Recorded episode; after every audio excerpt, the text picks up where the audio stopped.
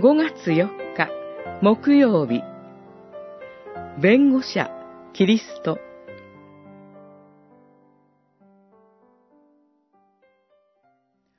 私の子たちよ。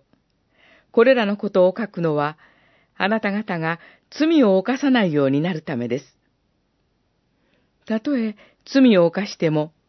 御父のもとに弁護者、正しい方、イエス・キリストがおられます。ヨハネの手紙1、2章1節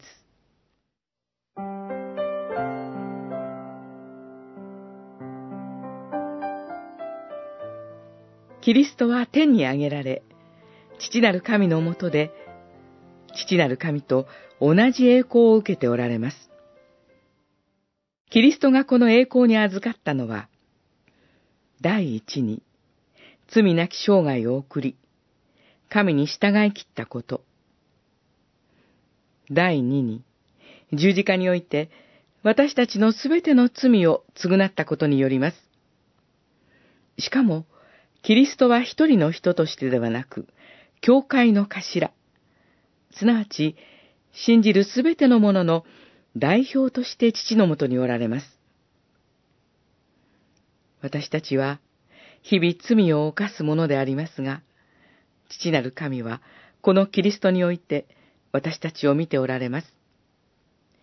罪に支配され、霊的に死んだ者としてではなく、キリストの恵みのもとに入れられ、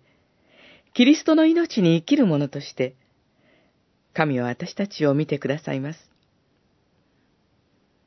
問い49の答えは、キリストを弁護者と呼んでいます。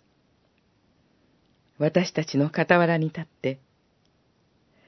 この人の賭けと罪は、私が償いましたから、私のゆえに、この人を罪なき神の子とみなしてください。そのために、父は私を十字架にかけたのではありませんか、と、弁護しておられるかのようです。このキリストを主と仰ぎ見て、許しの喜びを握りしめ、与えられた生涯を歩もうではありませんか。